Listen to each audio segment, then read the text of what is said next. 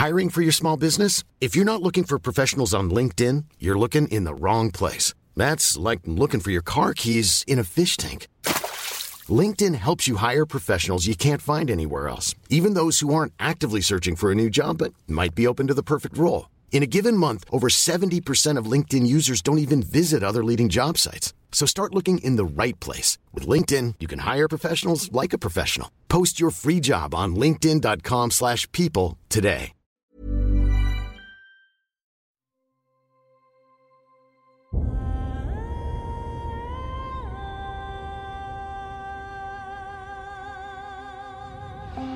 Einschlafen mit Tolkien ist dein Einschlaf-Podcast aus der epischen Welt von Der Herr der Ringe. Mach's dir gemütlich und lass dich von den Geschichten aus Arda und Mittelerde ins Land der Träume führen. Einschlafen mit Tolkien. Heute Ringe der Macht. Saurons Masterplan. Die Ringe der Macht waren 20 magische Ringe, die im zweiten Zeitalter geschmiedet wurden und von Sauron dazu bestimmt waren, die Herrscher von Mittelerde zum Bösen zu verführen. Getarnt als das wohlwollende Wesen Anatar, lehrte Sauron die Elbenschmiede von Eregion, angeführt von Celebrimbor, wie man diese Ringe herstellt. Es wurden 19 hergestellt. Drei Ringe für die Elben, sieben Ringe für die Zwerge und neun Ringe für die Menschen. Ein weiterer Ring, der eine Ring, wurde von Sauron selbst am Schicksalsberg geschmiedet. Die 19 kleineren Ringe waren mit der Macht des einen Rings verbunden und von ihm abhängig. Ihre Träger konnten von dem Träger des einen kontrolliert werden, und wenn der eine zerstört wurde, schwanden ihre eigenen Kräfte mit der Macht der Ringe unter dem einen. Geschichte die Ringe der Macht waren das Meisterwerk der Gwaith i Mirdain, dem Volk der Juwelenschmiede von Eregion, unter der Führung von Celebrimbor, dem Enkel Feanors. Der Anstoß zu ihrer Erschaffung ging von Sauron aus, der zu dieser Zeit noch ein Aussehen annehmen konnte, das ausreichte, um zumindest einige Elben zu täuschen. Insgesamt 19 Ringe der Macht wurden von den Elben geschmiedet. 16 davon hatte Sauron direkt in der Hand. Die drei größten Ringe fertigte Celebrimbor allein an. Viele andere kleinere Ringe wurden hergestellt, die im Silmarillion und von Gandalf beschrieben werden, obwohl sie im Allgemeinen als bloße Versuche des Handwerks angesehen werden, sozusagen als Übung für die Schmiede. Sauron plante jedoch, die Ringe zu benutzen, um die verbliebenen Elben von Mittelerde zu beherrschen. Zu diesem Zweck schmiedete er heimlich den einen Ring in den Feuern des Schicksalsberges, um alle Ringe und ihre Träger unter seine Herrschaft zu bringen.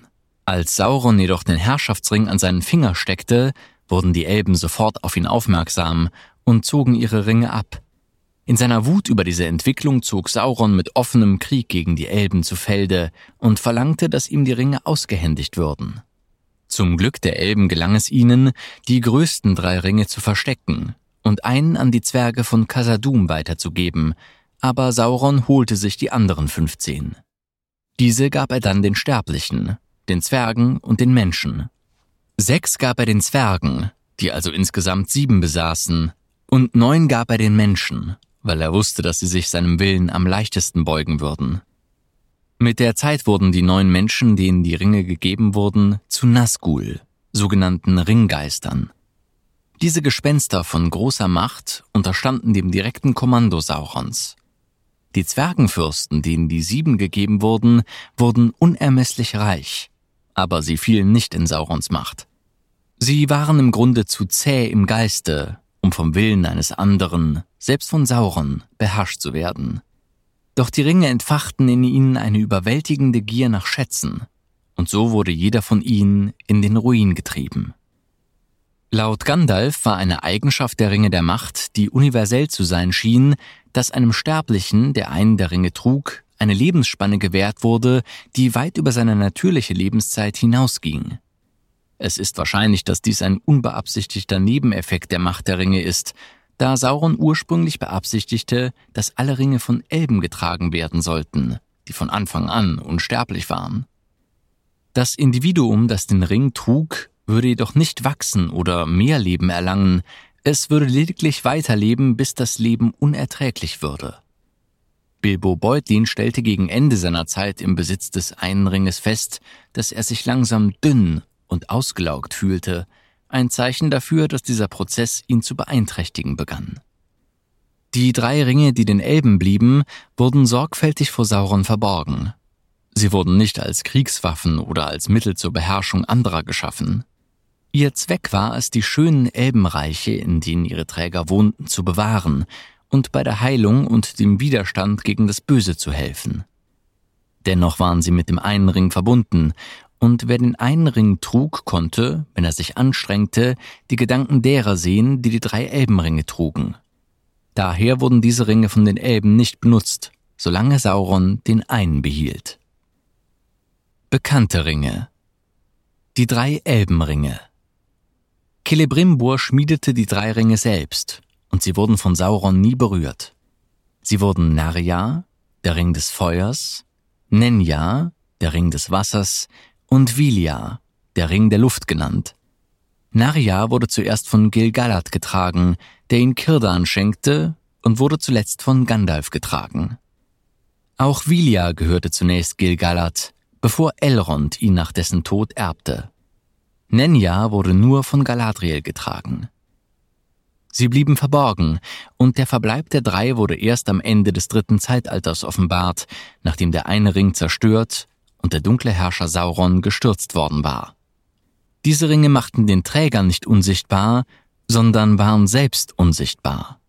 Galadriel offenbarte Frodo Beutlin ihren Besitz eines der Ringe, als er sich in Lorien aufhielt, nachdem er durch den Besitz des einen Rings ihren Ring sehen konnte. Später, auf seiner Reise durch den Anduin, sprach Frodo mit Aragorn darüber, der ihn ermahnte, nicht außerhalb Loriens darüber zu sprechen. Jeder der drei Ringe hatte besondere Eigenschaften, doch ihre Macht war begrenzt.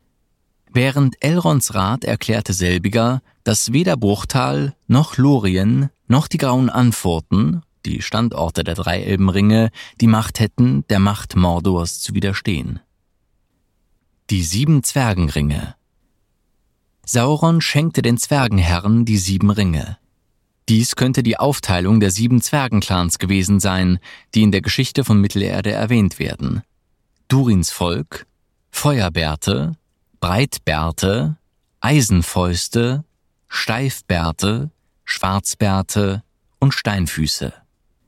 Die Zwerge benutzten ihre Ringe, um ihre sagenumwobenen Schatzkammern anzulegen die wiederum Drachen anlockten. Sauron war jedoch laut Teilen des Silmarillions nicht in der Lage, die zwergischen Träger zu zwingen, sich seinem Willen zu unterwerfen. Tatsächlich machten die Ringe sie nicht einmal unsichtbar, und die Zwerge waren gegen einige der schädlicheren Wirkungen der Ringe immun. Es wird angenommen, dass die natürliche Härte der Zwerge und die Tatsache, dass nur die mächtigeren Zwergenfürsten sie besaßen, sie gegen Saurons Kontrolle resistent machte. Es wird zwar nicht direkt erwähnt, aber möglicherweise verliehen die Ringe den Zwergenherren, die sie trugen, eine längere Lebensspanne. Im Endeffekt verhalfen die Ringe ihren Trägern zu unermesslichem Reichtum, verstärkten aber auch ihre Habgier, was schließlich zum Ruin ihrer Träger führte. Zur Zeit des Ringkriegs waren vier Ringe vom Drachenfeuer verzehrt worden, und die übrigen hatte Sauron wieder in Besitz genommen. Der mächtigste der sieben wurde möglicherweise Durin III. von Celebrimbor geschenkt, obwohl er von Sauron angefertigt worden war und wurde von Vater zu Sohn weitergegeben, bis er schließlich Thrain II., dem Erben Durins, genommen wurde, der im Jahr 2845 des dritten Zeitalters vom Nekromanten gefangen genommen, eingekerkert und gequält wurde. Kurz vor dem Ausbruch des Ringkrieges wandte sich Saurons Gesandter an Dain II. Eisenfuß im Erebor und bot den Zwergen an, die drei überlebenden Ringe zurückzugeben, wenn sie bei der Suche nach dem einen Ring helfen würden. Dain lehnte ab, da er aus langer Erfahrung der Zwerge wusste, dass Sauron nicht vertrauenswürdig war. Die neun Menschenringe Die neun Ringe für sterbliche Menschen wurden unter ihnen aufgeteilt. Sie waren dazu verdammt, die Nazgul zu werden. Diese Ringträger trugen Ringe, die von Sauron kontrolliert wurden. Keiner von ihnen wird im Herrn der Ringe namentlich erwähnt, außer ihrem Anführer, dem Hexenkönig von Angmar. Sein Stellvertreter wird in den unvollendeten Erzählungen als Chamul, der schwarze Osterling, bezeichnet. Die Ungewissheit und den Neid der Menschen auf die Unsterblichkeit der Elben im gesegneten Reich machte sich Sauron zunutze. Er führte damit die Zerstörung Numenors herbei. Die Wirkung der Neuen auf die Menschen bestand darin, dass sie alle große Macht und Reichtum erlangten, zu mächtigen Zauberern wurden und scheinbar ewiges Leben hatten, da sie nicht alterten. Nach einiger Zeit jedoch wurde das Leben für sie unerträglich.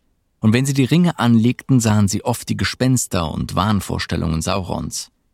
Sie blieben unsichtbar, außer für jene Elben, die einst in den unsterblichen Landen gelebt hatten, für Maya wie Sauron und die Zauberer. Sie waren auch für denjenigen sichtbar, der den Herrscherring trug. Ob die anderen Ringe diese Fähigkeit verliehen, ist unbekannt. Dieser Prozess schien auch ihr Leben und ihre Macht mit der von Sauron zu verbinden, was sie zu kaum mehr als einer Verlängerung seines Willens machte. Als Saurons Macht schwach war, waren auch die Gespenster selbst so gut wie machtlos. Als Sauron jedoch stärker wurde, wurden sie viel mächtiger, bis zu dem Punkt, an dem der Hexenkönig vermutlich in der Lage war, es mit Gandalf dem Weißen an Stärke aufzunehmen. Es ist unklar, wo die Neuen physisch aufbewahrt wurden. Im Rat von Elrond wird die Geschichte der Ringe der Macht erörtert, und es heißt, dass Sauron die Neun zu sich geholt hat, obwohl es auch heißt, dass die Neun von den Nazgul aufbewahrt werden. Dies könnte entweder bedeuten, dass die Nazgul ihre Ringe tragen, während sie in Saurons Diensten stehen, oder es könnte bedeuten, dass Sauron, nachdem sie gefallen und seinem Willen unterworfen waren, ihre Ringe an sich nahm und sie in Baradur aufbewahrte, so wie er es mit den übrigen Zwergenringen tat und die Nazgul beauftragte, sie zu bewachen. Es gibt keine Erwähnung der Neuen, wenn die Nazgul zu sehen sind, und vor allem als der Hexenkönig erschlagen wurde, beschreibt Tolkien nicht, dass er einen Ring trug, und weder Gandalf noch Aragorn äußerten sich besorgt darüber, was danach mit dem Ring geschah. Das deutet darauf hin, dass die Nazgul ihre Ringe zumindest nicht ständig tragen, auch wenn sie sie manchmal noch aufsetzen mögen. Der eine Ring. Der eine Ring, den Sauron heimlich im Herzen des Schicksalsberges schmiedete, hatte die Macht, die anderen 19 Ringe zu beherrschen. Saurons Absicht war es, den Verstand der anderen Ringträger durch ihre Ringe der Macht zu kontrollieren. Ursprünglich sollten die Ringe an Elben mit Macht und Einfluss gegeben werden. Dann beabsichtigte Sauron, den einen Ring zu schmieden, der ihm über die kleineren Ringe direkten Einfluss auf die Gedanken der anderen Ringträger geben sollte. Wäre dieser Plan perfekt gelungen, hätte Sauron die Herrschaft über die Elben erlangt, ohne dass es einer militärischen Aktion bedurft hätte.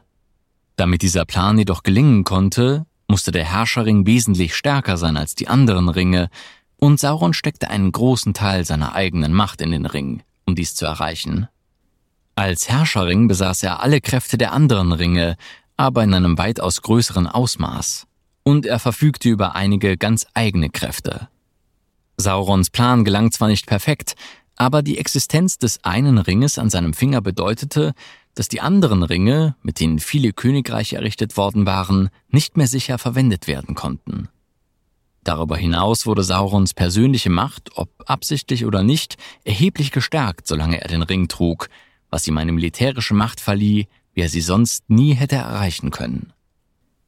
Im Gegensatz zu den anderen großen Ringen enthielt der eine Ring keine Edelsteine und war nicht mit komplizierten Mustern versehen, zumindest nicht auf den ersten Blick.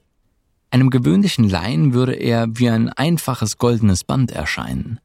Erhitzt man den Ring jedoch auch nur in einem kleinen Feuer, wird ein Teil von Saurons Beschwörungsformel sichtbar, die in elbischer Schrift auf den Ring geschrieben ist.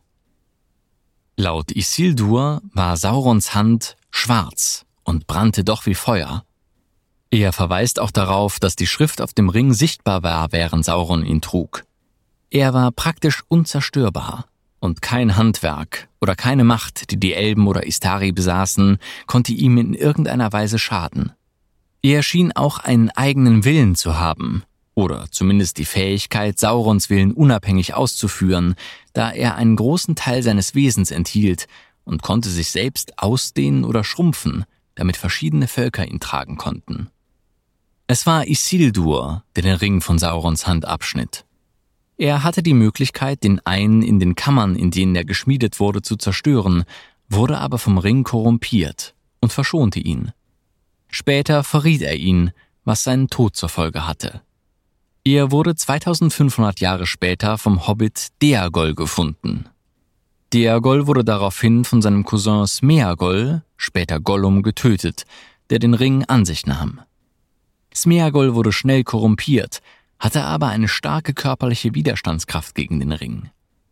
500 Jahre lang vergiftete der Ring seinen Geist. Später fand Bilbo Beutlin, ein Hobbit, Smeagol, der unter dem Nebelgebirge lebte. Bilbo bekam den Ring zufällig und am Ende all seiner Abenteuer hatte er ihn immer noch. Später wurde der Ring an Frodo Beutlin weitergegeben, der gezwungen war, nach Bruchtal zu fliehen, wo er von den Nazgul verfolgt wurde. Dort wurde er auserwählt, die Chance zu ergreifen, die Isildur weggeworfen hatte, den einen in den Feuern des Schicksalsberges zu vernichten. Als er Frodo, wie er glaubte, in Mordor tot vorfand, nahm Samwise Gamgee den Ring an sich, um ihn zu schützen. Nachdem er Frodo lebend gefunden hatte, gab Sam den Ring zurück. Nach einer langen und beschwerlichen Reise scheiterte Frodo schließlich bei seinem Versuch, den einen Ring zu zerstören.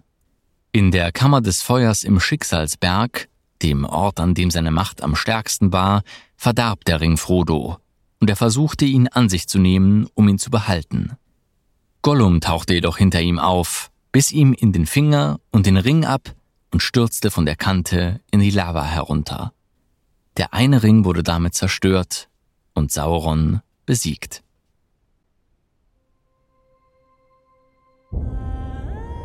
Na, immer noch wach?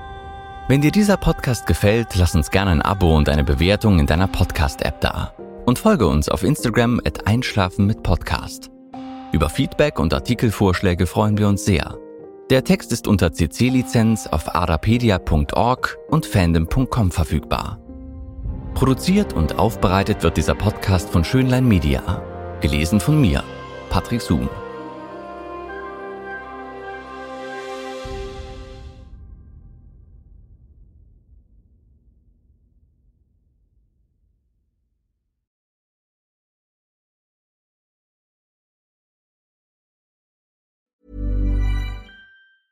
Hi, I'm Daniel, founder of Pretty Litter. Did you know cats tend to hide symptoms of sickness and pain? I learned this the hard way after losing my cat, Gingy. So I created Pretty Litter, a health monitoring litter that helps detect early signs of illness by changing colors, saving you money and potentially your cat's life. Pretty Litter is veterinarian developed, and it's the easiest way to keep tabs on your fur baby's health right at home. Go to prettylitter.com and use code ACAST for 20% off your first order and a free cat toy. Terms and conditions apply. See site for details.